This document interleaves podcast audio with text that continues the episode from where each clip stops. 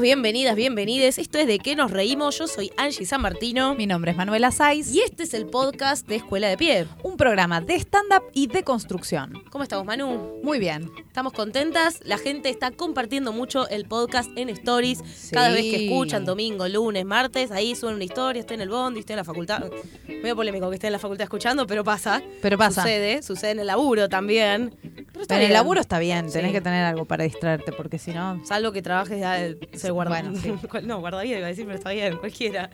Guardavidas no te va a funcionar el podcast bajo el agua. no está el guardavidas siempre dentro del agua igual. es malo que está afuera, de hecho. Dejemos de decir boludeces. Sí, dejemos de decir boludeces. Bueno, les recordamos a todos que ya estamos por arrancar eh, los cursos de, segundo cuatrimestre eh, en agosto. Así que pueden entrar a escuela de si están interesados, intrigados. Y ahí pueden ver toda la información de los talleres que damos. Tenemos nivel inicial, nivel avanzado y alguna que otra propuesta. Y también nos pueden seguir en arroba escuela de pie en Instagram. Y ahí también pueden ir viendo todos los podcasts que van saliendo, los podis y bueno, y, todas las, las propuestas que van surgiendo desde la escuela. Sí, le damos la bienvenida a la invitada de este episodio. Pido un fuerte aplauso, gritos, silbidos, porras para recibir a Nati Carulias. Muchas gracias. Las porras no hacen ruido, pero están. están. Bueno, pero le mete actitud. Nadie sabe porque es radio, así que vamos a imaginar que estaban. Pero las veo yo, que porras, es porras. Qué lindo, las porras. Las porras. Bueno. Eh, Gracias por venir. Qué bueno que pudimos coordinar. ¿Cómo nos costó? Costó. Cuando hay criaturas y una vida. Yo ya en un momento le dije, venite con los pibes. no una radio fija. vengan con los pibes. Pero ves, hay niñes en este, en este espacio. Pero yo soy la loquita que los tengo que ver siempre. Tienen como 15 años cada uno, pero los tengo que mirar. Tienen que estar a la vista. Pienso que algo va a pasar. No, igual también, eh, por ahí los que están del otro lado no saben, pero nosotras grabamos este podcast en, en una radio que está en San Telmo y grabamos un día específico, así que agradecemos un montón que se tomen el tiempo de venir hasta acá, de, de grabar con nosotras, bueno, con todo lo que eso implica. Así que bueno, eso te lo agradecemos un montón. Y lo que nosotros hacemos en este podcast es nos gusta que los invitados se autopresenten, que se cuenten a sí mismos, así que te dejamos a vos la presentación propia. Bueno, hay algo que digo mucho y más allá de que me gusta o me guste o no me guste decirlo, es una realidad. Em, viste que jodemos mucho con Soy, la primera mujer que hizo stand sí, en Argentina. Bueno, eh, es una realidad y está buenísimo porque me ha agarpado cantidad. Hace casi 20 años que hago esto. En realidad en el 98 arranqué con personajes en el Bululú, con guiones míos. El último personaje era lo más parecido a este género de humor. Y el que me descubre de alguna manera es el gran Martín Rocco, que estaba en otro horario en el Bululú. Había, estaba Ale Angelini, Diego Weinstein y Hugo Fili buscando una mujer que haga stand-up. Y Martín le dijo, hay una pibita, bueno, en ese momento 20 años, 20 años menos, que está haciendo esto y no se da cuenta. Y es verdad, eh, bueno, ahí arranqué en el 2000, arranqué con ellos. Eh, o sea que hace mucho, mucho tiempo que, que lo hago. Eh, y sí, fui la primera mujer del género puro, por mujer humorista, ¿viste? Te dicen, no, pero sí hay mujeres. Sí, Ni Marshall. Sí, bueno, dale. Claro, sí, y escribía ella en una época que era. ya le tomé, le tomé eh, rechazo a Nini Marshall porque yo hice, hice la, la tesis de la, para recibirme en la carrera sobre stand-up y mi, mi tutor era fanático de Nini Marshall. Entonces yo cada vez que decía, bueno, las que comenzaron, pero Nini Marshall y Nini Marshall. No, que fue una genia Nini Marshall. Eh, de hecho, la ves hoy y te morís de risa eh, pero eh, es real que era otra cosa, era otro, otro estilo, otro género, otra forma. Ella hacía personajes, escribía ella, es verdad, en una época donde no era tan común, pero sí, qué sé yo, en, stand-up no, soy la primera, no Nini Marshall, dejémonos de joder. Hashtag la primera, sí, es verdad. Es un privilegio tenerte acá.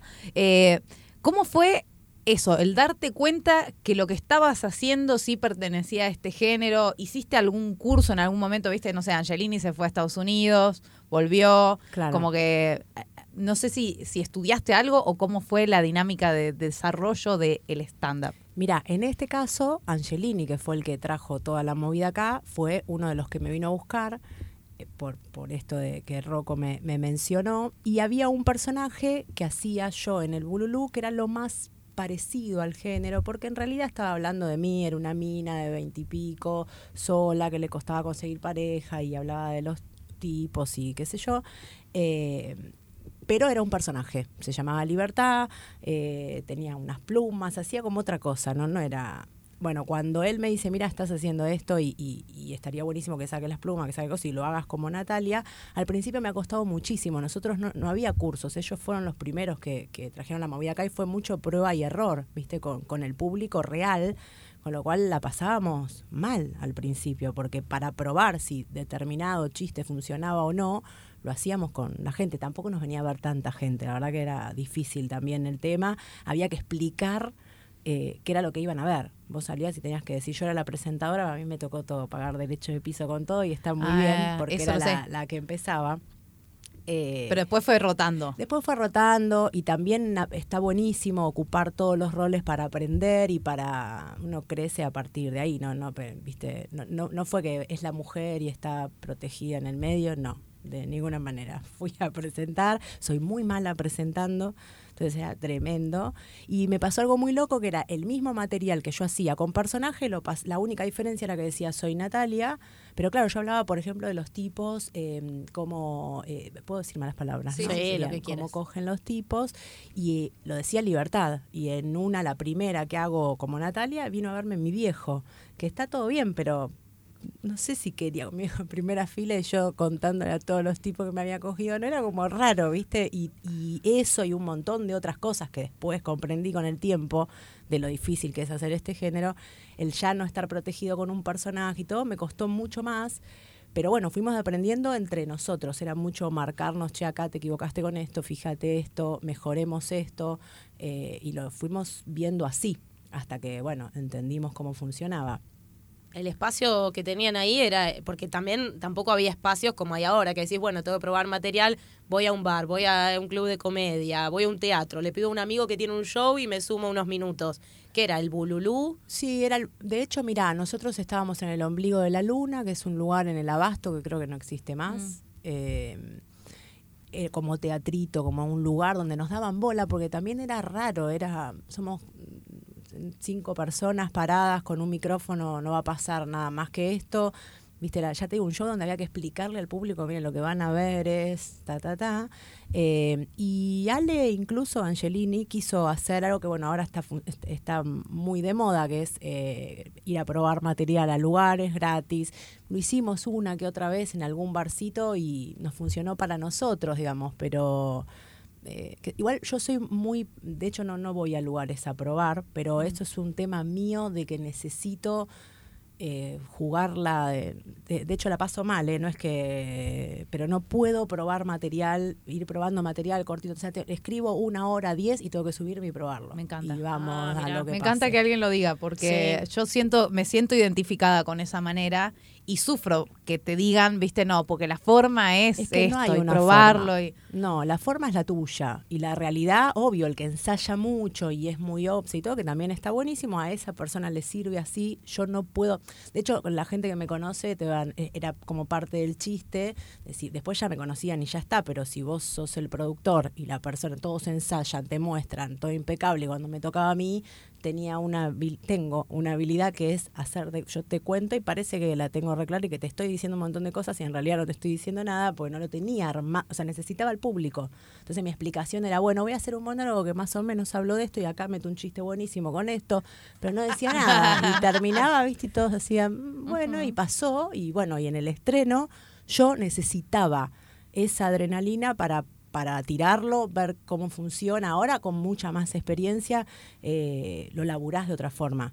No es que vas más relajado, pero sabes que si falla, tenés cintura para, para salir y para. En ese momento estaba, bueno, más que me la pegaba, me la pegaba, pero siempre tenía lo viejo. O sea, no me iba a morir en escena. Claro. Si me caía, iba a tirar algo de, viste, hace mil años y zafaba y listo. Pero necesita, es, es mi manera, no, no, no tengo otra, no, es esa.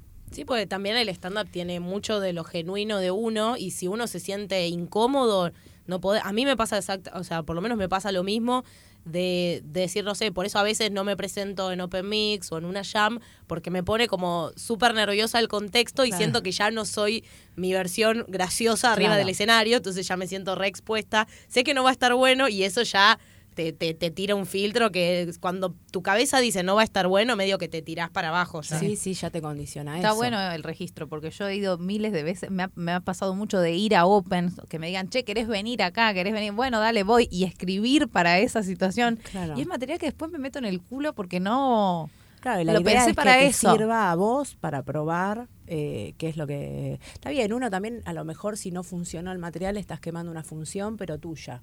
Yo tengo siempre mucho registro de lo que hago en escena, mucho, a nive- o sea, para porque lo laburo constantemente. Hace casi 20 años que hago esto y cada show estoy laburando algo y tocando algo. Nunca va de taquito. De hecho, es lo que me hace, eh, que, lo que hace que sea apasionante este género. Nunca está listo. Mm. Pero bueno, en, en mi lugar me siento cómoda. Si vos me invitás a tu show, iría mucho más tensa, no iría a probar nada, iría con algo seguro, porque es tu show. Entonces no, me siento mucha más responsabilidad si la cago que en el mío.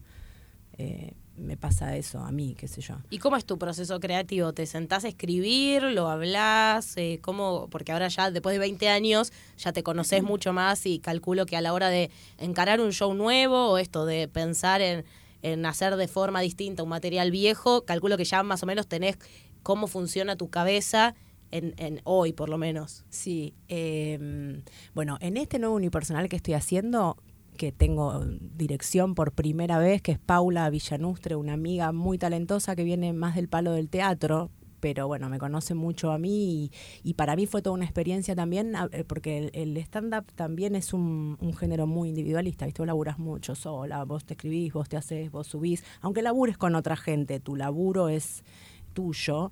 Entonces me sirvió mucho abrirme a que otro, viste, Eh, y en este caso lo que eh, hacía Paula era bajarme a, bueno, toda esta locura que tenemos, ahora la bajamos, la ponemos en un papelito y lo, lo ordenamos y lo hacemos.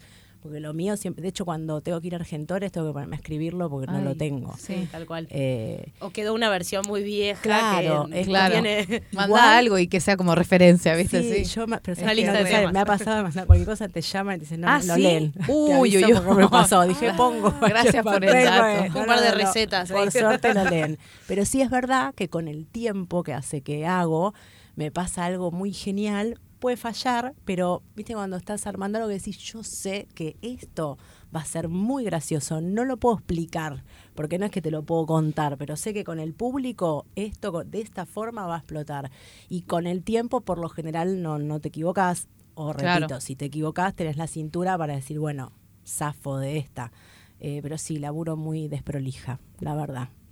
¿Y tuviste otro unipersonal antes que este? ¿O es la primera vez que haces unipersonal y antes trabajaste más en otro tipo de shows? Mira, cuando empecé, arranqué con personaje en el Bululú, Claro. eh, haciendo mm, tipo varieté, donde todos los guiones eran míos, pero era más personaje. Eh, después ya arranqué mucho en grupo, laburé en stand-up argentino, laburé en cómico, laburé, bueno, con los chicos de mucho que iban, fuimos como cambiando el nombre hasta que quedé embarazada de mi primer hijo, laburé con ellos, después mucho ah, con cierto. A Rococo te habíamos ido a ver. Rococó, cuando yo quedo embarazada, la vuelta era, bueno, fue con las chicas, que, que estuvo buenísimo. Eh, después con Juan Barraza, con Lucho Mellera, después me quedé Ah, con, Juan, un tiempo. Con- eh, cuando eran trío fui, cuando Claro. estaba Lucho. Claro, y la verdad que si bien me encanta, porque siempre tuve compañeros alucinantes y estuvo buenísimo, tenía ganas de volver a, o sea, hacía mucho tiempo que no hacía algo sola. Sí tenía como mi unipersonal, que lo tengo cuando voy a bares o me voy a lugares, no hago enredada, meto mi uni, que es de, de 20 años de stand-up, voy juntando lo mejor Claro. que tengo y llevo eso. Pero esto es más un laburo unipersonal, si bien el 90% de- del show tiene que ver con el stand-up, es, eh, hay algo de personaje, hay una apuesta, hay otra cosa, eh, como sumarle un plus de, de otra cosita. Pero hacía mucho, mucho que no hacía y tenía ganas también. ¿Y cómo te, cómo te influyó la maternidad, ya que lo nombraste? Porque eh, nos está pasando que muchas de las invitadas eh, que, que- que vinieron al programa, bueno, nosotras invitamos la mayoría, son mujeres, y muchas eh, atravesaron la maternidad y, y bueno, y, y todas nos comentaban como que fue un cambio que les repercutió necesariamente también en, en su profesión y la profesión de comediante, porque no tiene que ver solamente con el material en sí o de lo que se quiera hablar, que de hecho muchas hablaban de maternidad y todas desde ángulos totalmente distintos, que está buenísimo, o nosotras nos parecía que estaba buenísimo, sino que también por ahí les repercutía desde esto, de la forma de trabajo o la forma de pensar cómo, cómo organizar la agenda. Digo, ¿cómo, cómo, ¿cómo te influyó a vos? Bueno, es un bardo, la verdad, la maternidad, un bardo divino, pero un bardo al fin. Yo tengo dos encima, o sea, no escarmenté con uno y tengo otro, que los amo profundamente, pero es un quilombo, la verdad que eh, sí, te complica. En, en, en realidad, a ver, lo que, lo que a mí me pasó puntualmente en, en mi material, yo mucho tiempo antes hacía un material sobre no tengo instinto maternal que era real, era lo que me pasaba. Jodía mucho con eso, pero, pero es una realidad. Nunca fui una mina y me pasa hoy, ¿eh? Me, tengo instinto maternal que surgió naturalmente, por suerte, por mis hijos, porque si no, pasaría mal. tipo de instinto. Claro, que, realmente sucedió a partir de mis hijos, pero yo jodía mucho con eso. Nunca fui una mina que voy a un lugar donde hay un bebé y me encanta el bebé. La verdad que lo miro un ratito, todo bien, y me voy a tomar un whisky, y ya no me importó el bebé. Y no, no, no es mala onda, pero te- eh, realmente había una época donde era un tema eso. Yo escribí hace muchos años un material sobre no tengo instinto maternal para la tele. El de Susana. No, eh, anterior, Anterior. a eso, yo era guionista de un programa y toda mi, mi rutina que terminé haciendo en Susana la escribí para la televisión, donde mi rutina hablaba de que perdía a un chiquito y se lo llevaba a la madre, hacía chistes con que no tenía instinto maternal, con que me llevaba eh, a un pibe prestado para ver si pegaba onda y bueno, al final lo perdía en la plaza, bla, bla, bla. Cuando lo presento en la tele, me dijeron, está buenísimo, pero no podemos hacer esto. Claro, está, No. no. está mal, ¿viste? Le digo, no, no, pero es un chiste. Digo, justamente lo Me dice, no, no podemos hacer lo mismo, pero como que no pierde al nene. Le digo, no tiene gracia. Pero sin el chiste. claro, ¿viste? Y que sí, que no. Y dije, y me quedó un material tan bueno para mí que dije, bueno, lo hago para mí. O sea que no lo pudiste usar en ese no, momento. Pero te voy a decir un detalle que pasaba hace muchos años cuando armé este material, en el teatro incluso. No, no, yo lo hacía y me iba más o menos, se generaba como algo raro en la gente. Y mira, si no me equivoco, fue Ale Angelini o uno de los chicos que viste que estábamos todo el tiempo mirándonos para ver dónde estaba el tema. Me dice, plantealo más como un problema tuyo, no como que es algo natural, sino como que vos tenés un problema, como si fuese una enfermedad, no tener instinto maternal. Entonces yo marcaba, tengo eh, un tema, la verdad que lo estoy viendo con el psicólogo, como, lo planteaba como un lugar de es mi problema, y ahí la gente relajaba más y empezaba a funcionar. Vos dirás, ¿qué tiene que ver? Tenía mucho que ver con el, aunque le cause gracia a la gente, había como una cosa de cómo me voy a reír de esto. También es una hija de puta que está hablando de que pierde un pibe, encuentra otro, claramente era un chiste. Eh, y me cambió completamente el material cuando me puse en ese lugar. Ahora no sé si pasa tanto eso, porque yo de hecho hago chistes con mis hijos que me vea la mierda y, y funciona igual, ¿viste? Pero en ese momento pasaba eso. Eh, con, con ese material. A mí me garpó mucho hacer este mismo personaje que vengo haciendo de siempre, no tengo instinto maternal, de golpe con dos pibes. Entonces sigue siendo el mismo personaje. es más, tuvo los pibes para que potenciar el material. Claro. Era re poco inteligente. Pero me garparon un montón, terminé hablando un montón de ellos, siempre desde ese lugar, que es real, es lo que me pasa, como el chiste de no le entiendo cuando habla. Realmente no le entendí cuando hablaba y bueno, y fui a hacer material sobre eso. Pero la verdad es que ninguna mina le entiende al hijo cuando habla, cuando empieza a hablar, porque habla mal, porque no se les entiende, porque es lo. Pero viste, está mal decir eso. Sí, Eh, está, está bueno ver esto de, de cómo cambian también los contextos, porque digo, estamos hablando de, a ver, si sos la mina que hace más años hace stand-up y estamos hablando de 20 años, una locura lo que también van cambiando eh, los contextos, la coyuntura, porque quizás un material que hace 10 años vos decís que la gente por ahí se horrorizaba con esto, quizás hoy se horrorizan con otra cosa, pero me parece que con este material en particular no creo, no creo. Pero también está bueno esto de ver que a veces cuando un material no funciona o por ahí el público no está preparado para escucharlo, porque no quiere decir que vos no lo pienses, está buena esta observación como de probar no sacando del medio el material o diciendo algo que uno no piensa, sino como cambiando la actitud Claro. o encarándolo desde otro pones. lugar. es, es una estrategia para que funcione y para que lo puedas hacer. Eh, sí, sí, a mí me, me pasó eso y lo puse en ese lugar. A lo mejor iba yo desde un lugar muy soberbia en la forma en como lo decía, de no me importan los pibes y me chupo un huevo, y eso chocaba, eh, bueno, al cambiar esto y ponerme en el lugar de, no mentiroso, sino en el jugar un poco con esto de, bueno, no, no está tan bien esto, pero me pasa, lo aceptaban más. Sí, que también es como, capaz es como tocarle un poco el culo a, a les de mes, ¿entendés? Como por ejemplo, quizás no es lo mismo para alguien que estaba como público escuchar, ah, mira el mambo que tiene esta mina, que que diga no, como la idea de no hay instinto maternal cuando está tan instalada la idea de, bueno, todas las mujeres deben tener instinto maternal. Se me vino mi hermana a la cabeza, que hace unos años yo le dije, me parece que no quiero ser madre, como planteándole el interrogante y mi hermana me dijo, sos la antimujer. Y a- la semana pasada acaba de mandar un, un mensaje al chat familiar diciendo que se quiere ligar las trompas porque no quiere ser madre. Claro. Pero es que esto pasa también, Claro. como que cambia. Quizás un mínimo detalle de decir, bueno, yo te estoy diciendo lo que me pasa a mí y que es conflictivo porque se supone que es algo que está dado, cambia que decir, bueno, pasa esto. Y, y sí, quizás la gente estaba como atajándose de, ah, no, pero a mí me pasa lo que me tiene que pasar, lo que corresponde, que es tener instinto maternal. Claro, claro, claro. Bueno, mm, pasaba mu- pasa mucho por ese lado. También es un público bastante hipócrita el argentino en general, ¿no? De Sí, no no bancarse cosas. Yo lo que sí me, me, me parece que desde el lado del comediante siempre tiene que pasar es que tiene que haber un chiste, ¿sí? No me, me- no me banco mucho esta postura de eh, yo hago una bajada y punto, no hay chiste, pero doy mi opinión. Si sos humorista, la gente está pagando si entrada, eso, claro, claro. la verdad que hace un chiste. Y me parece que realmente el laburo más grosso es eso, encontrar un chiste en un tema complejo. Eh, ya se hoy por hoy es el aborto.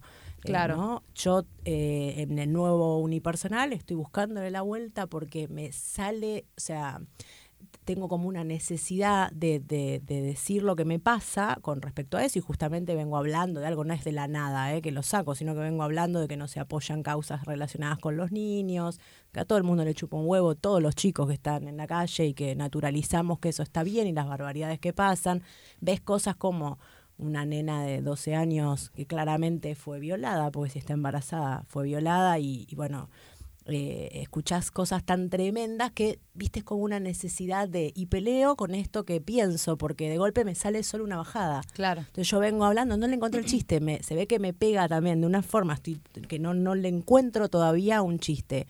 Entonces ahí sí es mi responsabilidad. Ah, por ahora lo saqué porque lo que genero es la gente se viene riendo riendo riendo y yo tiro viste un palazo porque sí un cachetazo sin y dije bueno hasta que no le encuentre el chiste ahora cuando se lo encuentre lo voy a tirar. Claro, porque, porque está, porque ahí me parece que es nuestro laburo, decís, bueno, el público, bueno, ya es un problema del público. Digo, si vos realmente hay un chiste, también hay, bueno, hizo un chiste, punto, y está bien, después discutimos si estoy de acuerdo o no, eh, pero bueno, no se lo encontré. Entonces me parece que sí nuestro laburo, porque hay mucho también de eso ahora, eh, de solo pararse en un lugar y dar, dar una bajada, una opinión y sin un chiste. Eh, entonces ahí sí ya no puedes criticar al público, es un tema tuyo Claro. eh, como responsable arriba del escenario. La gente sí es muy, viste, te metes con algo que más o menos y ya la gente se pone como en un lugar tenso de qué va a decir, a dónde va, Sí, o me lo- río, está bien reírme o no. O quizás lo contrario, no sé, por ejemplo, si vas a un centro cultural o algún lugar en donde sabes que el aborto va a estar súper avalado, imagínate que vos sabes más o menos cómo va a ser el público, que yo diga que estoy, que estoy a favor y que hable sobre eso, tampoco hace que el material sea bueno o que se estén riendo, pero probablemente Claro. me aplaudan y hay que tener registro también de que, ay no, me ovacionaron cuando Claro, dije claro. aborto legal, seguro y gratuito. Claro. Bueno, pero va por caminos distintos. Yo estoy re de acuerdo con eso, porque siempre como, de- nuestro lugar de humorista arriba del escenario. Después en la vida es la vida. Digo, cada uno eh, dice lo que quiere, como quiere y donde quiere. Pero en el laburo eh, me parece que está pasando mucho con acá, por lo menos. Incluso se comparan, viste, con no, bueno, pero Ricky Gervais dijo que sí está bien, pero el chabón te tira un chiste tremendo que de- después por eso digo te- con, con Sí. lo peor que decís esto no se puede hacer chiste sí señora se puede pero hay un chiste Claro. claramente hay un chiste Entonces, si después no hay un chiste acá, ahí sí, si no hay un chiste queda solo la agresión o solo, la verdad que ponerte en un lugar y decir yo opino tal cosa y solo una bajada, sí puede ser violento para el que piensa distinto porque es como, estás ahí arriba, está bien, y decir lo que quieras, pero no estoy de acuerdo. En cambio, si yo hago un chiste, mi trabajo por lo menos está logrado, después vemos eh, lo que sucede. ¿Hay algo con lo que no harías chistes o pensás que se puede hacer reír con todos los temas, con todo? Yo creo que se puede hacer chiste absolutamente con todo. El tema es encontrarlos. Hay temas con los que yo no le encuentro un chiste. Eh, por ejemplo, ahora puntualmente me está pasando con lo del aborto, a lo mejor por, por, por lo que uno siente o por lo que me sale es alguna reacción más de enojo, más que de chiste. Eh, y hay algunos temas con los que no, no le encuentro el chiste, no sé, desaparecidos, por ejemplo. Me parece que es otra, eh, donde no, no, le, no, no, puedo encontrar un chiste a lo mejor porque nos afecta de una forma que no, no, no, no lo puedes encontrar, pero si no, eh, me parece que sí, que se puede hacer humor absolutamente con todo. Siempre con esto, ¿no? Que, que sea humor, o sea, que, que, aparezca el chiste y no solo una opinión o, o, una bajada.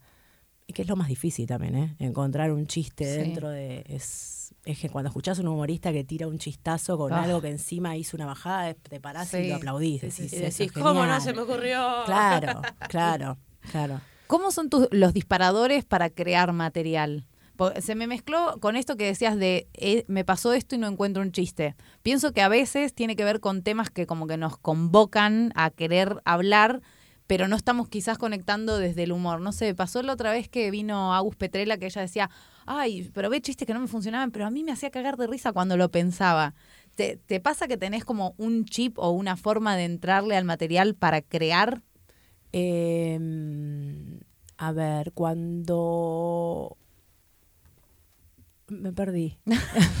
fue ¿Cómo, ¿cómo es la creación de material?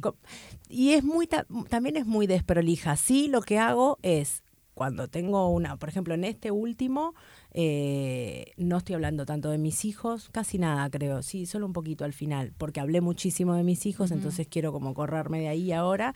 Y hace mucho tiempo que me está dando vueltas en la cabeza este material, que tiene que ver con cómo nos comportamos como sociedad, esta famosa grieta por todo, esto que no podés hablar de nada porque automáticamente estás en otro lugar.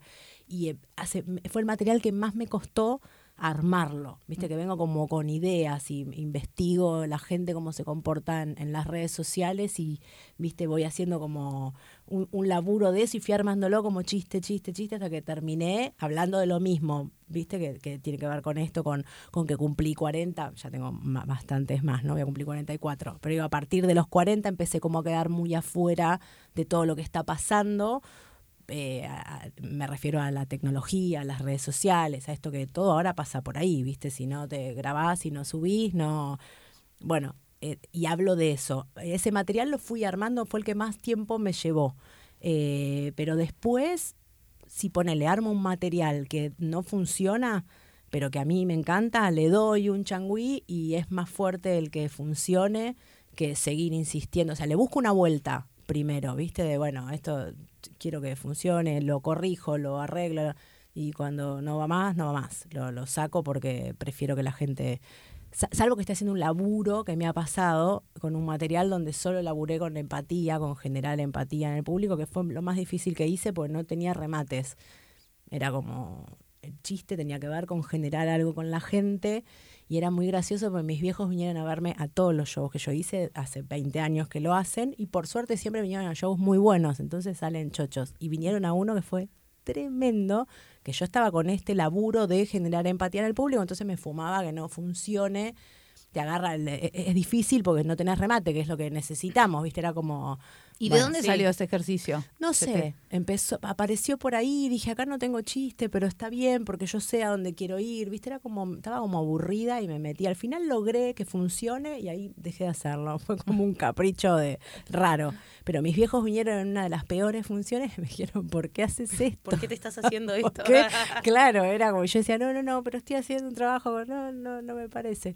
Eh, nos dio mucha vergüenza. Eh, claro, no, fíjate, juro, la tercera la querés cambiar el apellido, borrarlo. Ya está, digo, me fue mal, ¿cuál es? No pasa nada. La pasé peor yo ahí arriba. Claro, Eh, claro, sí, sí, sí. A veces uno se preocupa más por el otro y Claro. yo la pasé por el orto. Claro. igual. Bueno, el que está abajo también sufre, ¿eh? El que Sí. está abajo y te quiere es como, ay, por favor, que se rían, que Sí, como cuando vas a ver a algún colega que sabe lo que es estar ahí arriba y que justo, no sé, que algún chiste no haya entrado, o que ese día justo haya sido la tormenta del año y hay Claro. poca, viste, como que todas esas cosas uno las siente muy en carne Ya propia. sufrí, sí, sí. Y con respecto a esto que hablaba, ya que eh, contaste un poco de este unipersonal, que hablas del tema de redes y eso, ¿cómo te llevas con eso? Porque hoy en día, sobre todo en el mundo de la comedia, las redes sociales son una herramienta como súper importante, que no necesariamente todos las usan, pero sabemos que potencian mucho y también vos tenés, eh, estás en la televisión, eh, están las redes sociales, te codeas con gente que usa activamente redes sociales, ¿cómo te llevas con eso? Bueno, me llevaba muy mal, pero al punto de. Ahí apareció este, este unipersonal, pero al punto de decir, bueno, basta, no, no es para mí, me retiro, porque de verdad me, me sigue pasando de yo quiero subir una historia y no me agota. Porque grabé, grabé mal, no había luz, estaba, no se escuchó el sonido, no voy a poner la letra, se me pongo una, no me sale, a la tercera me recontracaliento, digo, esto se va a la mierda, ya está, estoy perdiendo un montón de tiempo en esta porquería, parezco mi abuela, ¿viste? Con bueno, la realidad es que mi marido, padre de mis hijos, le gusta mucho, mucho todo eso y como que empe- empezó, viste, a, es un gran compañero que me dijo, no, no te vas a quedar afuera ni a palo, yo te hago este laburo que a vos te cuesta, vos dame material. Ay, qué Entonces, me- de hecho, Ay, me culpas no. de Colón me cargan mucho las chicas con eso, Qué porque es verdad, capaz estamos, viste, acá haciendo algo al aire y vos de golpe ves que Natalia Carulia subió y vos decís, ay, qué rápida, ¿cómo lo subió? No lo subí yo, señor. Lo subió mi marido que Es tu community manager. Sí, re. Y Me es lo más del mundo y me salvó. O sea, formamos como un gran equipo por ese lado, porque realmente si lo tengo que hacer sola, me cuesta un huevo. Eh, y renegué mucho y todavía me pasa eh, con algunas cosas. Yo, la verdad que en Instagram voy creciendo cada vez más, muy rápido y está buenísimo lo que está pasando, pero sí me sucede mucho con, eh, que también lo hablo en el show, con esto de, eh, el, con- viste, mostrar como el minuto a minuto. Yo no puedo. ¿viste? Sí. O sea, la- y hay, hay lugares donde sí tenés que hacerlo. Yo te voy a ver a un show y está bueno ir y decir acá vine a ver a Manu y yo me, o sea, voy a ver al show y yo estoy fascinada con el show, con verte a vos, con charlar. No me, me olvidé del teléfono. Me cuesta mucho eso que es necesario, que no, no, no tiene Me nada. repasa. Sí, sí, viste que de hecho, de- incluso bueno, en esto con mucha gente que, que a mí me conocen y bueno, viste, ya está, saben que no lo sé hacer, pero tenés que hacerlo. O sea, hay cosas que tenés que hacerlas aunque te cuesten. Eh, entonces voy como renegando, no sé, el otro día una pelotudez, pero estaba haciendo empanadas y mi marido me dice, mira, hice, hice el, el repulgue como el orto. Me dice, "Eh, saquemos una foto. Le digo, ni en pedo. Digo, voy a subir. ¿Qué carajo le importa a la gente mi repulgue de empanada? Y mi marido me hace una apuesta. Me dice, lo subimos y vas a ver. Fue una de las fotos más comentadas y más... O sea, en realidad es como esto, demostrás lo que estás haciendo en ese momento y explota y contra eso todavía peleo porque me niego a mostrar el minuto a minuto de mi vida. No me sale. No me parece tan interesante. para Sí, creo que igual no, no, no es que es una obligación lo del minuto a minuto, pero me parece como que está, está bueno esta cosa, de, bueno, por, no sé, también la, la suerte o no, no es suerte tampoco, digo, tener alguien que, que te acompañe y que Sí. motive en eso. Digo, no solamente tu marido, seguramente Connie, las chicas, No, porque ni Connie relabura en no, Instagram no. y Connie la mano que me dio en todo, ¿eh? Y está, y, y bueno, hacemos cosas juntas como escuelas para mamás que funciona un montón. Y ella, bueno, cargándome y todo, me, me- también me dio un empujón tremendo, ¿viste? Y las chicas de la culpa, todas, que, que también eso hizo que crezca mucho mi, mi cuenta también y que te obligue, ¿viste? A, bueno, tengo que hacerlo. Claro. Sí, que también no. está buenísimo para que te conozca otra gente, porque seguramente, si vos decís, hace 20 años haces stand-up, seguramente hay un montón de gente que ya te conoce, hiciste radio, habrá gente que te conoce de la radio, hay gente que te conoce de la televisión, pero claramente en las redes sociales hay otro público totalmente Sí. nuevo Sí, para sí. que descubra, y eso me parece que también está bueno como el poder decir, no, no sé cómo hacerlo, pero aunque sea como intentar o ir viendo, porque también uno se puede quedar con la cosa de, bueno, no sé, no nací, porque Sí, no- sí. ninguna de nosotras nacimos con el celular en la mano como los nativos digitales, digo. Claro, claro. Tiene, tiene lógica que no comprendamos el lenguaje, que no tengamos la costumbre de tener un celular en la mano. Digo, no me pasa, pero no es el caso Sí, de Angie. sí. no es mi caso. Pero Yo lo bueno es que después es- comparto lo que ella sube. Entonces ella- me me menciona en la eh, historia y yo reposteo. Bueno, yo hago lo mismo, ¿viste? yo Está- soy la Connie bueno tener, de, de tener Manu. amigas así, es genial. No, bueno, pero está bueno también eh, como Sí, sí. Estar, estar abierto a eso, porque también otra postura podría ser, no, no, porque yo, yo me hice arriba de los escenarios y esto es así, es que funciona no de queda esta otra, forma. quedás afuera, ¿eh? Es como, viste, no, no, no tiene sentido. Yo le enganché la vuelta con este personaje, medio personaje y medio real de, bueno, la señora grande que le cuesta y ahí estoy, viste. O sea que también me bancan si subo algo que está mal o porque cuando voy sola a hacer alguna historia te puedo subir cualquier cosa. tipo la Que selfie de está, Susana. Claro. El otro día claro. me tentaba porque había subido Connie, te estaban, eh, estaba filmando que no sé cuál, qué te habías mandado, como que habías empezado a seguir a alguien que no correspondía o ¿Por estabas stalkeando a alguien. Ay, Yo me meaba. Pero ahí también te da Eso, la pauta. descubriendo que la persona ve que viste las historias, Claro, una cosa claro, así claro. era. Eso, claro, eso es claro, hermoso. Me volví loca, me dije, no, avísame antes. Eh, eh, claro, claro. Bueno, pero por- ellas también se, se, se armó un personaje de eso que está buenísimo, porque lo hace también divertido. La gente como que quiere ver eso y espera ver eso. Es real que me cuesta, yo historia, me decís ahora subir una historia y no sé cómo carajo se sube, pero... Sí, está bueno. Me- me- de- a, a través de ese personaje fui como creciendo por ese lado. Sí, bueno, tiene mucho, las redes sociales también mu- tienen mucho, lo- el stand-up tiene mucho de genuino y las redes sociales también, porque Sí, yo vos también me obligo mucho, a lo mejor es una exigencia que me pongo yo, porque aparte si ves mi Instagram no es que es todo genial, maravilloso, ni mucho menos, pero sí me obligo a, eh, ne- necesito que lo mío tenga un contenido de algo. Es un tema mío, no digo que está mal el que dice hola acá entrando a la radio, porque de hecho todo suma todo el tiempo, pero eso es lo que más me cuesta y con lo que todavía no puedo. Necesito, viste, que se me ocurra algo, aunque sea una pelotudez, pero que tenga un algo. Entonces, claro, te lleva más, te, hace que te cueste más. Sí, Porque el obvio. día que no se te ocurrió nada, ahora tengo que estar metiendo una historia por día porque estoy con el espectáculo y a veces no se me ocurre. Y bueno, Sí, porque que además te baja a- la visibilidad de Instagram y no Sí, te sí, muestra. no, es y como es una como locura, Súper castigador. Sí, Sí, es como sí, que nos tiene. Está bien que si uno lo toma como laburo, bueno, está bien, pero si no es una locura. ¿Viste? Hay todo una, un temita con el me gusta, cuánta gente me quiere, cuánta gente no me quiere. Qué terrible. Estamos como Uf, complicados con Y eso. la respuesta de te, te lees los comentarios, los mensajes. Sí, y ahora los estoy feedback. contestando, sí, que yo no quería saber nada, era como, no, un montón de gente, ¿qué le voy a contestar? Que le pongo con la, viste, también, bueno, sí, algunos, no te digo que les contesto a todos, pero sí, contesto, porque aparte... Sí, es parte del laburo también. Sí, te- y no contesto nunca cuando me hacen un comentario mala leche. Bien. Pero es como, yo le contestaría, ¿eh? pero le contestaría, onda, Ah, vamos a la esquina. Sí. Pero no porque me parece que funciona mucho más la ignorancia absoluta. O sea, me cuesta también, no, pero no por, porque me critiquen mi trabajo, porque puede, obviamente que te puede no gustar, pero Claro. hasta me parece raro el, ah, me parece una bosta lo que haces, ¿para qué me seguís? O sea, a mí no se me ocurriría... Eh, Yo soy muy buena revirtiendo gente. así. Co- Sí.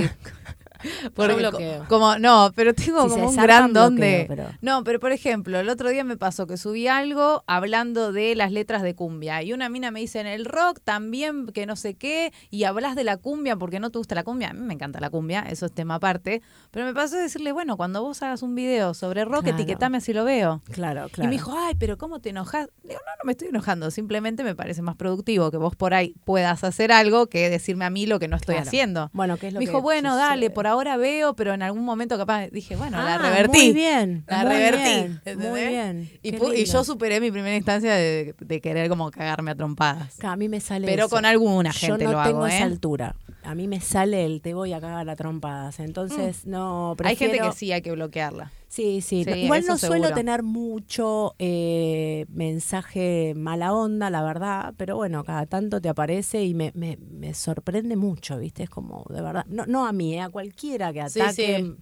Porque sí, bueno, también está pasando eso. Las redes sociales eh, también generan esto de que todo el mundo puede opinar eh, y bueno, lo hace. Te metes en Twitter, por ejemplo, no sé cuándo, porque ustedes son trending topic. A veces Sí. cuando están, bueno, contemos por si hay alguien que no sabe, Nati Carulias, está, bueno, ya lo tienen que saber si escucharon los podcasts, porque ya vino más, más de la mitad de la culpa de Colón.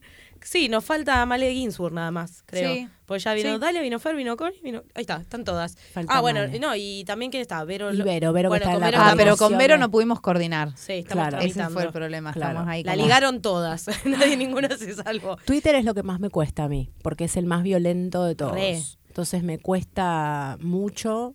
Eh, de hecho, no, no sé por qué me sigue tanta gente en Twitter. Calculo que por- porque no hago, o sea, no, no soy una tuitera, así se dice. eh, Sí, sí, sí. que claro, que la gente diga, wow, la voy a seguir. Bueno, la verdad que soy me copa más Instagram porque me da, o sea, hay videitos, que es lo que me divierte hacer y hago humor ahí y punto. Eh, Twitter, obvio, por supuesto, lo tengo y me empezó a seguir mucha gente por la radio, por la Negra Bernasi. Ay, y yo ahí te conocí arrastré- ahí. Claro, pero Te incluso la. Negra me decía, yo te voy a dejar de seguir porque sos un embole en Twitter, porque no, no. Y ahora cada, todos los días digo, che, tendría que escribir algo, pero sí es el... el, el- Hay muchos que se bajaron de Twitter directamente, Ay, que me ni parece lo usan. el más violento. Sí, eh, justamente por eso. Y como que te obliga constantemente, nadie está obligado a nada, pero como a tener una opinión de todo que también me saca, porque a veces no es necesario, uno puede no opinar de algo y también está bien, no pasa nada, pero en Twitter, viste, hay como una cosa de, de mucha violencia que me, me supera, no, no, no, no lo puedo manejar. En algún momento a lo mejor, entra- pero igual entraría con humor, no, no. Claro. no Sí, me- más que nada, porque, o sea, ustedes están también porque están en una pantalla que sale en todo el país, entonces es como que tienen tienen como estatus de figura pública, digo. Claro. Maradona puede no tener ningún tuit, pero hay gente que está hablando de él todo el tiempo, o sea, son conversaciones que se dan y por lo general hay muchas conversaciones en Twitter que tienen que ver con contenidos que está viendo toda la gente al mismo tiempo, que tiene que Claro. ver mucho con la televisión. Bueno, puede ser Game of Thrones, pero Claro, bueno, claro. sigue siendo televisión. Digo, la TV de aire también llega a un montón de lugares. Entonces eso también hace que, que estén como en boca de mucha gente y muy distinta, que quizás ni las conoce y por ahí Claro. prendió la tele y estaban ahí y dijo, es re gratis dar esta Claro, opinión y la doy. Claro, claro. Vos de- decidís como por ahí no entrar tanto, no le das bola, te afecta, no te afecta. Eh, Digo, también hay un montón de comentarios que están buenísimos. La porque- mayoría de la culpa es de Colón puntualmente, son geniales. Hay muy pocos mala onda, los que son mala onda son re mala onda, pero la verdad que son dos o tres contra un millón de personas que tiran buena onda. Así que creo que también, no- me parece que nunca ninguna contestó nada a los mala onda porque quedan como solitos ahí de... Me parece que son cinco pelotudas con no sé qué y nadie les pone nada y ya está, esa persona no apareció más. Que por supuesto puede dar su opinión, pero no te la pedí. Es medio raro, ¿viste? El, el opinar de una forma negativa, violenta, al pedo, ¿viste? Sí. Eso no, no. Digo, si no te pregunté nada, ¿viste? Pero bueno, a mí, sí, en realidad más que me afecta porque. mm, ya te digo, la mayoría son muy copados, en- entonces no es que me afecte tanto, sino que me cuesta como manejarlo. Es como, si estoy cara a cara, yo te discuto y te... Pero, mm, viste, con esto me, no sé ni con quién estoy hablando, viste, me pongo a discutir con uno, que entonces digo, bueno, ya, por lo general igual lo ignoro, es muy, muy raro que... Me pasó una sola vez, ah, no, y también lo ignoré, pero, viste, le busqué la vuelta y yo decía, le tengo que contestar algo. Una mina que me que me puso con un material mío, que puso, no puedo creer que roben así, que me, me acusaba ah, de que yo robaba material, que es algo aparte que no hay chance, obviamente que puede pasar, a todos nos puede pasar. Claro Sí, hay ideas similares. Claro, similar, una idea que por lo general, y me ha pasado, ¿eh? que capaz vienen y te dicen, che, estás haciendo un material de tal. No, no puede ser, yo no hago eso. A ver, eh, mándamelo, porque a lo mejor si es muy parecido y te lo mandan y el, el- lo que esa persona te, te acusaba de que estás haciendo el mismo material era el título. Baños. Claro, hablas de madres. Dale. Claro, yo lo- Hablas de claro. ser madre, bueno. Claro, entonces bien. como sé que, viste, pero era como, se está metiendo con mi laburo, entonces la, la voy a exponer a, bueno, dale, si vos, poneme el material que estoy haciendo, a quién lo estoy robando, porque aparte si es así, si está muy parecido, me voy a encargar de, de no hacerlo, porque Sí, no- además como si lo estuvieras haciendo en cadena nacional para robar no, no, trabajo. No, pero viste, y a esa fue la única que dudé, dudé, y después eh, fue horrible igual, lo- lo- pero miré como su perfil y dije, Ay, entra a claro. estoy al que comete. No, pero era, no, y viste, No, pero una para mí está que decís, ay, perfecto. pobre. No vale ya la está, pena. claro, deja, está Sí. bien. No, para mí eso está, eh, está perfecto y es como lo, lo ideal porque el- lo que pasa también en el espacio virtual es que se le da la misma entidad a todas las voces y todo bien, pero no tienen la misma entidad a todas No, las voces. no. Para mí no es lo mismo una opinión que yo le pida a Manu, que me conoce haciendo comedia, que sabe mi forma de trabajar. Que te incluso, quiero. Incluso a vos que, que te admiro, que me gusta cómo trabajás, que sé que sos comediante hace mucho tiempo, a que venga alguien Claro. cualquiera que, no sé, está haciendo el curso y dice, no me gusta tu chiste. Como digo, Claro. bueno, a veces es difícil, pero ah, está buenísimo hacer como ese discernimiento de ver de dónde viene la Sí, cosa. eso es un laburo también que tenemos que hacer, porque es verdad que nuestro laburo, al, al ser tan de exposición, la gente piensa que puede, porque vos no vas al médico y le decís, a mí me parece que, bueno, al médico no sé, pero porque si es una queja a lo mejor lo haces, pero no vas a un administrativo a decirle, no, ese papel me parece que lo estás haciendo mal, porque vos tendrías que firmar así. No, no, pero nuestro laburo es algo que le- da, la gente piensa que puede opinar todo el tiempo. Antes a mí me enojaba mucho cuando te decían, te- que incluso te esperaban gente que le gustó, ¿eh? Y te dicen, ay, me encantó, me morí de risa. El chiste de la mamadera, ¿sabes lo que le tendrías que meter? Y vos, viste, yo lo miraba como diciendo, ¿vos qué haces? Trabajo en una ferretería. Entonces, ¿qué mierda? Y a- me enojaba. Y después empecé como a entender que, bueno, el tipo se sentía parte, le divertía, él se quedaba contento y a mí no me afectaba en nada tampoco. Porque lo miraba y le decía, dale, buenísimo, le voy a agregar eso. Y éramos todos felices. Sí, creo que es peor cuando por ahí es algún colega que te vio, que por ahí no te conoce tanto, que ni bien te bajás del escenario ya te está diciendo lo que podrías agregar, lo que podías mejorar. Claro, y, claro. y digo, vos sí laburás de esto, deberías saber que Sí. hay opiniones que se piden, que no, que hay momentos también, porque ni bien bajás del escenario, no sé si es el mejor momento de decir, che, podrías ajustar. Claro, claro, claro. no sé claro, si, es no sé si en ese momento la- quiero la opinión de un desconocido. Claro, Ay, a mí algo que me está pasando últimamente es que como que me, ah, che, no te había visto actuar, ¿eh? Que como que me resubestimaban, ¿entendés? y como No que me me lo lo dicen de manera copada, como, che, no te había visto, pero qué bien, ¿eh? Y como, ah, antes pensabas que, ¿entendés? Como que, bueno, gracias. A mí me pasa con el maquillaje, que nunca me maquillo, entonces en los shows me ven por ahí un poquito maquillada y me dicen, ay, tipo, eras linda. ¿Por qué no lo haces más seguido? Esa gente que, que, que dice el doble de lo que Claro. tiene que decir, como guárdatelo, Sí, sí, sí. está todo bien. Nadie te preguntó. Ah, vamos a ir al segmento. Esa Sí, es tu señal. creo Me que así es la señal La para, señal. para Bueno, el segmento. Eh, en este programa tenemos una, una sección que tiene que ver con la deconstrucción o con el cambio en materiales o en rutinas que tengan que ver con algo que, no sé, te haya dejado de representar, te haya parecido que el mensaje no estaba bueno o algo que dijiste, esto lo cambio lo dejo de hacer por X razón. ¿Tenés algo? Mira, eh, en realidad no tengo mucho material que lo que diga esto ya no me causa gracia. Sí me pasó eh, de estar hablando, por ejemplo, ahora me meto con la mm, eh, teoría del caos, la mito- según la mitología griega y bla, bla, y cuando empiezo a hablar de, de la mujer, en realidad empiezo a hablar de la tierra y la, relaciono a la tierra con la energía femenina, la energía creadora y bla, bla. Yo ese material lo escribí hace muchos, muchos años que ahora lo reformé completamente porque en realidad le estaba hablando a un tipo de mujer que no existe, que no hoy en día es otra mujer. O sea, no, no está... eh, de hecho, lo, tuve que com- como encarar a lo que está pasando ahora. En el lugar que me toca a mí es eh, una mujer criada por padres recontramachistas, porque es así. eh, todos creo que estamos criados por sí, padres bueno, muy sí. machistas, donde empezamos como a ver un montón de cosas que no están bien y que lo hablas con tus viejos en algunas cosas, incluso hasta tenerles paciencia, porque hay cosas que ellos entendieron y otras que no, y también hay un tema de tiempo, que no es que cambia todo de la noche a la mañana. Tus viejos vienen criados de una forma también que es difícil. Eh, Viste, esto de no, no, no se hace más así, punto. Bueno, para nuestros padres es, es mucho más complicado, en comentarios, digo, o en actitudes o en cosas. Por ejemplo, a mis viejos siempre mi mamá atendió a mi viejo, de hecho yo ahora lo hago como un chiste, eh, laburaba a mi vieja afuera, mi papá también, y venía a laburar mi vieja y mi viejo le gritaba para que le alcance los puchos que estaban a- al lado de él, ¿me entendés? Sí. Y mi vieja venía y le alcanzaba los puchos. Bueno, ta- estaba bien eso o no, pero digo, es, es, eh, ellos tampoco, era así, qué sé yo, era como...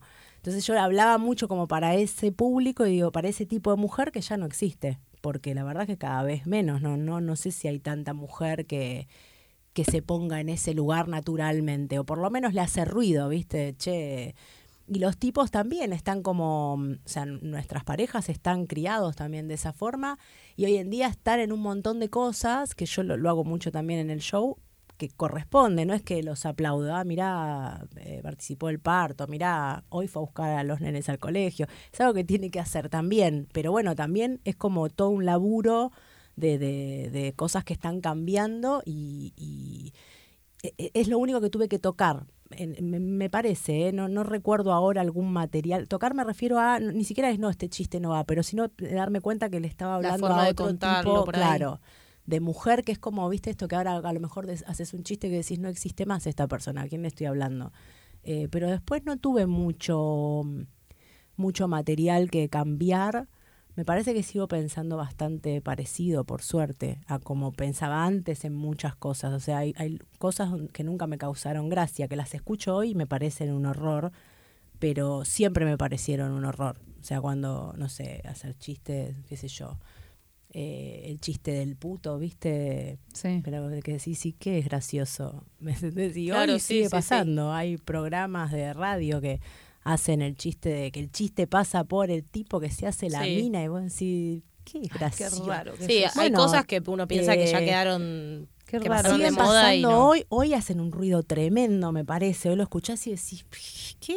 Pero Sí. a mí personalmente siempre me hicieron ruido. Entonces no, no, no, hice- no tengo ese tipo de material que digas, por lo menos que me acuerde, ¿eh? Eh, de, de- con esos temas seguro.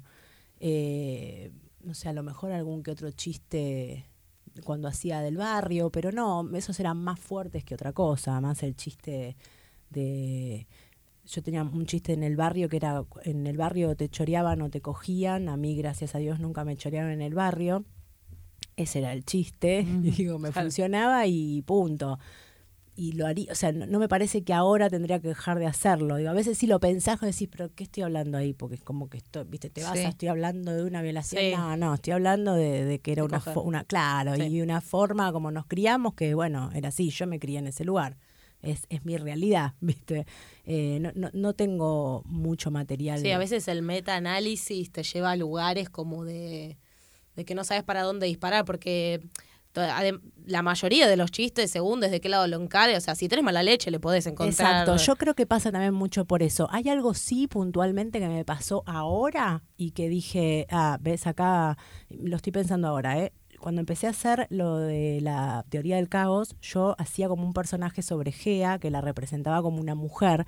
Yo decía, es una mujer fuerte, una mujer creadora, como la energía femenina mm, con más fuerza.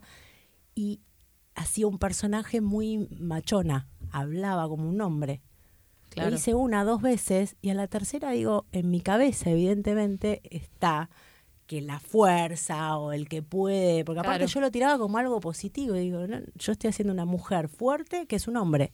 Claro. Digo, upa, Upa. ¿qué pasó? Sí, que a- terapia. Claro, claro. Claro, sí, Pero sí, bueno, yo vengo de una época donde para mí el mejor piropo era, vos sos buenísima, vos escribís como un hombre. Y a mí me parecía que eso era genial, que, que, que era un halago. Y yo decía, no, me acabo de acordar ¿Me algo que apareció en el eh, en el libro de Celsi. Ah, que te citaba, con- me, me apareció ahora con todo el mambo de ser la única mujer entre un montón de hombres. En el libro de Celsi hay una, hay una frase que él puso, que puso cito a Nati Carulias, que dice, eh, como, eh, te hago reír, pero además te caliento, o te caliento, pero además te hago reír, como diciendo, él tratando de resolver con esa frase como el dilema de, bueno, ¿qué pasa con la mujer que se sube al escenario y calienta y por eso no, no hace reír o el público se distrae? ¿Qué, ¿Qué pensás ahora en relación a esa frase? ¿qué dije yo? Él, en el libro aparece como que es una cita tuya, de, Ah. bueno, sí, te, hago, te caliento y te hago reír. Como si, no sé, No sé, está, es raro, en realidad me- lo pienso desde el lugar de... mm, para mí ¿Está- no, es una cita textual. Del, del vestuario? Es, un, es una parte donde dice el- habla del cupo femenino y de que hay menos mujeres en la comedia y de si los hombres dan lugar o no a que las mujeres también se sumen. Eh, que a mí me parece que para do- es de 2012 el libro. Para ese momento estaba buenísimo. Ahora ya como que la reflexión queda un como- poco atrasada. Claro, claro. Pero a mí me da la- no es una cita textual, es una cosa como que me dio la sensación de que debe haber tomado algo de camarín O a lo mejor eh, lo que sí pasaba mucho en esa época y que ahora, ta- pero también me empezó a hacer ruido en un momento, ¿eh? Eh, eh, la presentación a la mujer era el chiste, pasaba por ella se garchó a toda la primera de boca, ella no sé qué, como que vos llegabas ahí porque te habías garchado todo, eh, con ustedes, pero es la mejor humorista, con ustedes Natalia Caruri. Vos salías y decías, hola. Con cara de garchada. Claro, Hola, como ¿qué que tal? estaba todo bien. Y te estoy hablando hace muchos años atrás, en un momento me empezó a hacer ruido eso, de che, no es gracioso, o sea, ya está, terminémosla con ese chiste, porque, pero no porque me ponga en un lugar, porque yo sé quién soy y no necesito, o sea, a mí no me cambia, que no es que yo pienso que la gente va a pensar que Sí, yo de me última, garché. déjamelo hacer a mí. Claro, pero era como, se usaba mucho eso, era o la, o sea, o la boluda, que Sí. tampoco me ha pasado al revés también, ¿eh? de laburar, por ejemplo, en un programa de radio donde de golpe el chiste era, bueno, las mujeres somos boludas para... No, no, mira, a mí no me gusta que hagas ese material porque yo no me considero boluda, yo tampoco, por eso lo hago, pero tenemos cosas donde somos boludas, como los tipos, o sea, porque si no hay como una cosa, Claro. digo, yo hago humor, de hecho lo hago y me cago de risa esto porque no me considero boluda. Si no, no me causaría gracia o no estoy tratando a la mina de boluda, ¿viste? Eh, pero sí puede haber, lo relaciono un poco con esto de, de esta cosa de la presentación de la mina que iba como muy come hombres, eh, pero ya estaba en la presentación eso. Y hace mucho, ya mucho tiempo atrás, mucho antes de, todo esto, eh, que ya me molestaba, o sea, que empezamos como a charlar de, che, ya está, o sea, podemos presentar de otra forma, porque no es porque sos mina, tenés que presentar con se cogió, ah, el chiste de llegó acá porque cogió con todos nosotros, no, no es gracioso. Claro. Pienso que capaz después de eso pasó a la dama, porque después hubo una, una época de la La dama, de la de la- comedia, la humor dama. femenino. Puede ser, puede ser. Última pregunta que nos quedó afuera, eh, que no hablamos del tema de las clases. Vos estuviste dando clases o das, no Das. sé si estás dando Ahora ahora. empecé otra vez. Eso es una de las cosas que me he retirado por mis hijos. Ah, Eh, ¿y cómo, cómo es tu lo hago por mis lo hago por mis hijos. Les voy a echar la culpa a Sonoa y se los voy a echar en cara cuando muy crezca. Eh, ahora arranco de vuelta con algunos seminarios en horarios un poco raros, porque bueno, por, por los chicos, que la verdad que quiero estar con ellos y no desaparecer todo el tiempo. Pero sí, di mucho tiempo clases y me encantó. Y lo dimos, o sea, todo el grupo este de stand-up argentino que, que aprendimos a prueba y error, con todo lo que aprendimos arriba del escenario, es, eh, viste que a veces puedes saber un montón, pero no saber cómo Sí. transmitirlo. Sí, bueno, sí, para mí fue todo un aprendizaje y, y me apasiona, me encanta. Me parece que lo que podés dar es un montonazo. Eh, lo Sí, nos han llegado mucho. muchos comentarios, Sí. conocemos gente que estudió con vos y que siempre nos llegan como re buenas referencias y por lo general cuando hay buenas referencias es porque se nota que al docente no solo le gusta hacer comedia, sino que le gusta el, el estar en la clase, le gusta eh, transmitir. Transmitir. lo que sabe, pero también pensar en, en- en qué es lo mejor para los estudiantes. Se me viene a, a la cabeza el caso de Pablito Mazola. Sí, bueno, que- Pablito es un amor y yo lo conocí, eh, claro, en un curso, que después hizo como un montón de cursos más que ya lo echaba, porque era como, bueno, ya está. Eh, Bueno, pero- esto evangelizador Eh, número claro, uno. sí, Nosotras pero es como Dios. Sí. De como, no, para Pablo sos Dios, siempre que está ahí como Nati, Nati, Nati, Nati, es como... Bueno, pero a mí me, me pasó eso, y con ellos que hice varios cursos, eh, varios grupos donde repetí alumnos. eh, sí, me, me parece también que la docencia tiene que ver con una parte, por lo menos de lo que uno está dando, que sea generosa y que dé todo. Porque vos querés de tu alumno que sea que saque lo mejor que puede eh, sacar, ¿no? Eh, yo lo disfruto mucho, aprendo mucho también de los alumnos, ¿viste? Mm. incluso con cosas que uno dice, esto es así, y después te das cuenta que a mí no es tan así. Yo, Alejo de Santis, que hizo un curso conmigo, siempre le pongo una S, ¿no? Es de No, está bien, de Bien, Santis. de Santis. Eh, entonces se la saco. Eh, Alejo, que lo amo profundamente, vino a un curso que lo volví loco con la improvisación. Yo le decía, el stand-up no se improvisa. Y, lo, y la verdad que en el estilo de él, y se lo he dicho, digo, y es tu estilo y vos manejas eso y lo haces muy bien. O sea, yo también aprendí de cosas que uno bajaba como Sí. rajatabla, esto es así. Sí, sí, no en todos los casos. Entonces aprendés también de, de tus alumnos eh, que, bueno, que, que la cosa es tiene que ver con cada persona, que no es lo mismo, eh, que cada uno es distinto y uno da también como que te- le, entregás a cada uno lo que necesita y lo vas llevando por ahí. Es lindo, es muy lindo dar clases. Me, ¿Qué me vas a estar mucho. dando? ¿Seminarios? Ahora voy a abrir, si, si ojalá se pueda por el horario. La idea es abrir un seminario los lunes de junio, eh, ahí en Paseo La Plaza. Lo que pasa que es de 16 a 18. es un horario que la gente que trabaja no puede hacerlo, pero bueno. pero hay muchos comediantes, más, sí, quizás. sí. Eh, ahí voy a arrancar uno y después en el barrio, eh, en Lascano y Nazca, estoy por abrir un curso de comedia y medio también como mezclado con el stand-up, pero es más un espacio de comedia, porque ese es como para, bueno, la gente que necesita tener un rato, pasarla bien y, y divertirse, eh, es más armado para, para eso. Toda esa información, ¿dónde va a estar para los que estén escuchando que por ahí tienen ganas de participar? Todo lo que hago, cursos, shows y todo, todo, todo está en mi Instagram, que es eh, Natalia Carulias. Y que no lo maneja ella. Contesto yo, cuando les contesto soy yo. bueno, Nati, eh, te agradecemos un montón que hayas venido, no solo por el tema de- del trayecto y eso, sino que de verdad sos una de nuestras comediantes preferidas, pero además Ay. referente, te tenemos muy presente en las clases y te agradecemos mucho que tengas la generosidad de venir a charlar con nosotras. Gracias, la pasé genial. Esto fue el podcast de Escuela de Pie, siempre me olvido el nombre, por eso digo eso. Esto fue- esto fue de que nos reímos. Estamos en Lucita Radio, pueden escucharnos en lucitaradio.com.ar los martes a las 9 de la noche antes que nadie y si no, los domingos subimos podcast a todas las plataformas que ya saben. Compartan una historia, pongan recomendación, nos hablan por Instagram y la seguimos por ahí. Muchas gracias, Fede Camarote en el sonido. Chau, chau.